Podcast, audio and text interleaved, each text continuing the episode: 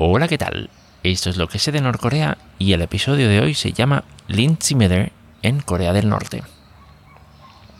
Bien, pues resulta que mm, hace unas semanas en el... a ver si me sale bien esto.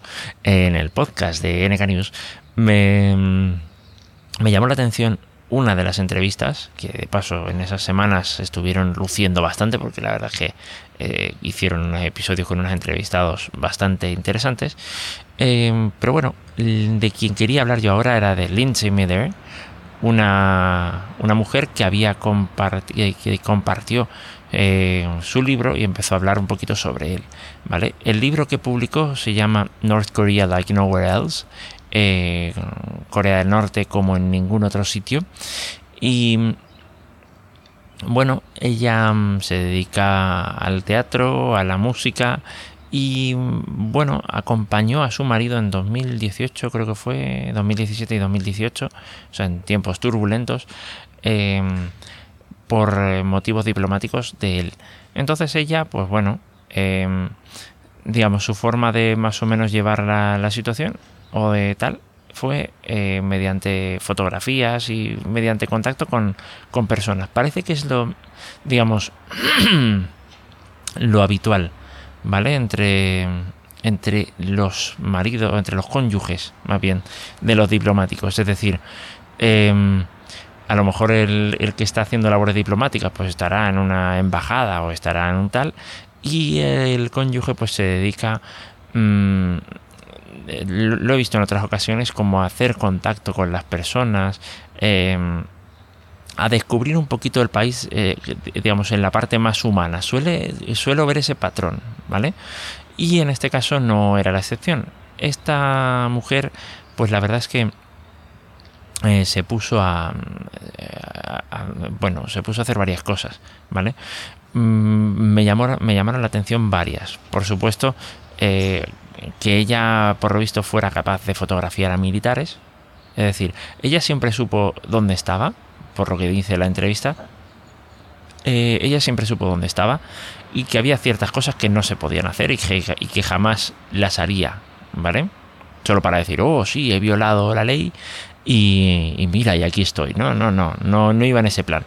Entonces uno dice, bueno, pero si fotografiar a militares en Corea del Norte está prohibido. Mm, vale, pero parece que a ella no le ocurrió nada por lo siguiente. Eh, le preguntó por el Jaco, Jaco que es el, bueno, el presentador del, podcast de NK News, que es donde ella estuvo. Em, le preguntó, oye, pero ¿y cómo, cómo estuvo eso? O sea, ¿cómo, ¿cómo le pudiste hacer las fotos, básicamente, no?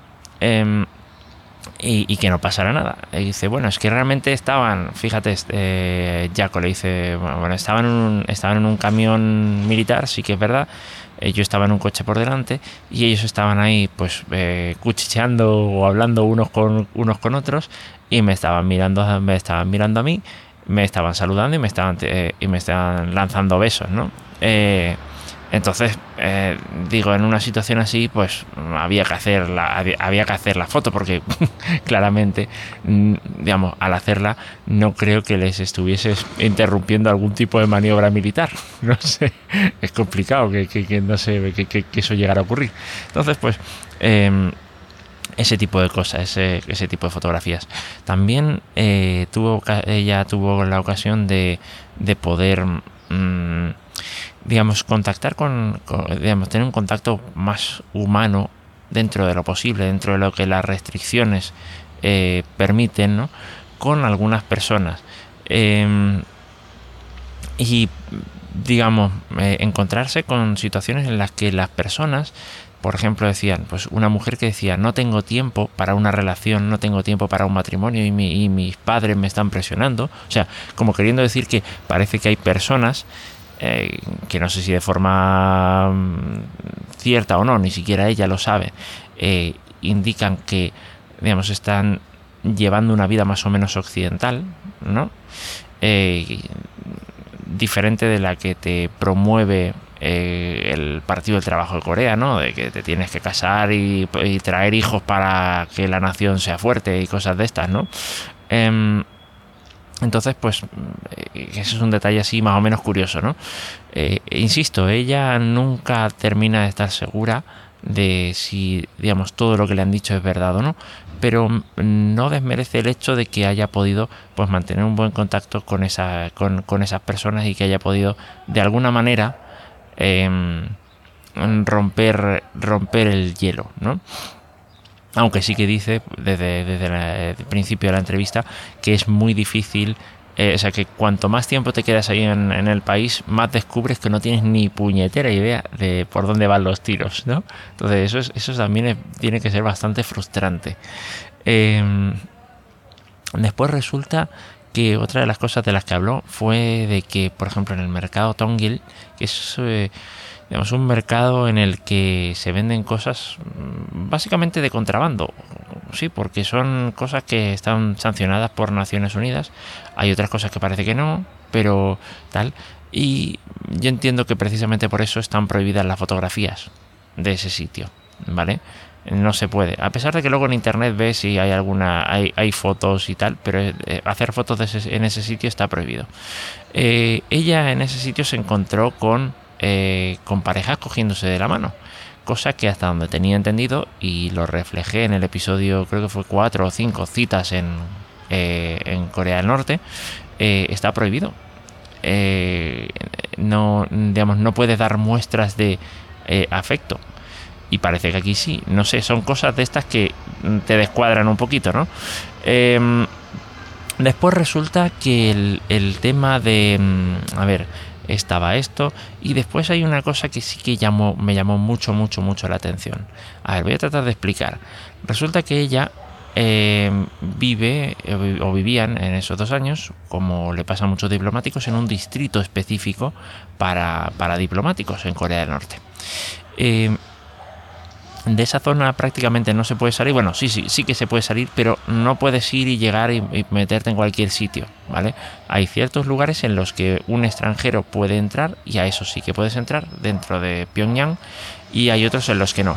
Eh, a la hora de viajar, me, eh, bueno, ella decía que no tuvo problema, no tuvo que pedir permisos especiales ni nada si quería viajar a, por ejemplo, Nambo, que es una ciudad portuaria a unos 40 eh, kilómetros más o menos de Pyongyang, Em, pero sí que si quería viajar a otras a, otra, a otras provincias, otros lugares, eh, pues sí que mm, eh, tendría que pedir permiso eh, y autorización, lógicamente.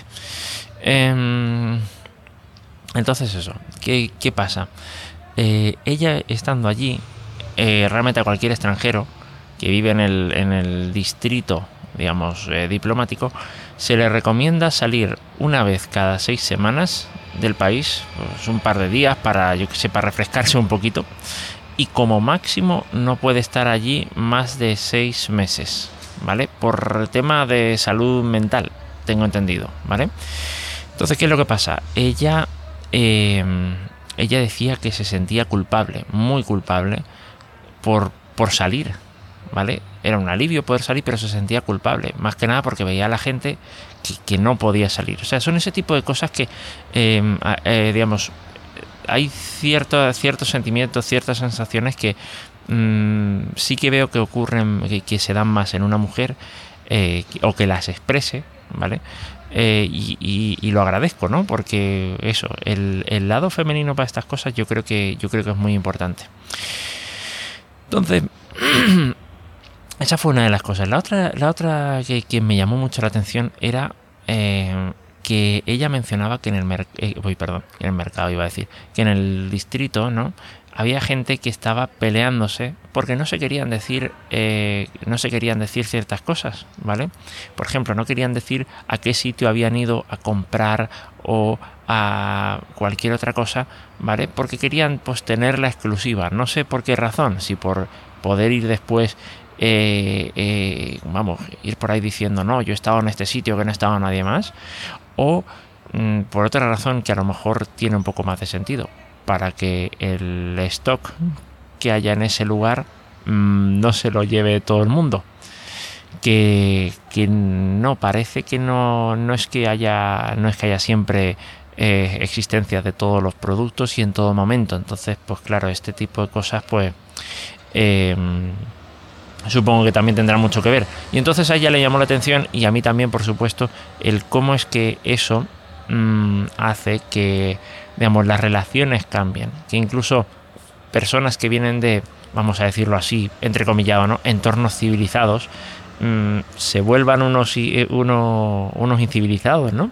De se, digamos, tengan ciertas reacciones extrañas, ¿no? Cómo es que el entorno y las situaciones en las que, en las que están hacen que la, que la gente cambie y cómo es que, digamos, toda la dinámica, digamos, de relaciones personales cambie también, ¿no?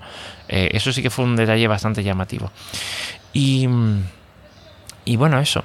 Eh, la verdad es que me llamó mucho la atención el, el episodio. Voy a dejar eh, pues eso, el típico enlace en las notas del episodio por si entiendes inglés y quieres echarle, echarle una oreja. Y por supuesto también a un enlace que compartieron en, las propias notas de ese episodio eh, del, digamos, para, para adquirir el libro de North Korea Like Nowhere Else. Que, digamos, quiero ver si hay una edición electrónica, pero si no, sí que de verdad está entre uno de esos libros que, que me gustaría que me gustaría comprar. La verdad me llamó me llamó bastante la atención el enfoque que tenía eh, esta mujer, Lindsay Miller, y, la verdad es que en algún momento terminaré cediendo ante la tentación de comprar ese libro. Pese a la, eh, digamos, incluso si fuera una edición física, que son ya unos 25 euros, una cosa así o más el libro, más los gastos de envío. Eh, que, ahí está la parte tal, ¿no? Entonces, mm, voy a ver, voy a ver cómo, cómo, lo hago, pero vamos, seguramente mm, terminaré teniendo ese libro entre mis manos, eso, eso está clarísimo. Y bueno, mm, ya he hecho un episodio bastante largo, lo dejo por aquí y nos encontramos en el siguiente. no sin antes decirte que, bueno, no lo digo mucho, que tienes tres vías de participación, tres vías de contacto ¿vale? Con, eh, con el podcast, básicamente. La primera es a través del correo electrónico, ¿vale? Que es eh. La segunda, que es en el grupo de Telegram, t.me barra lo que sé de Norcorea. Y la tercera es en el grupo de XMPP. Bueno, de todas estas tres las dejo en las notas del episodio. Si no tienes acceso a ellas, que sepas que, que bueno, que están esas, esas tres formas de contacto. Y nada, ahora sí, lo dejo por aquí y nos encontramos en el siguiente episodio. Hasta luego.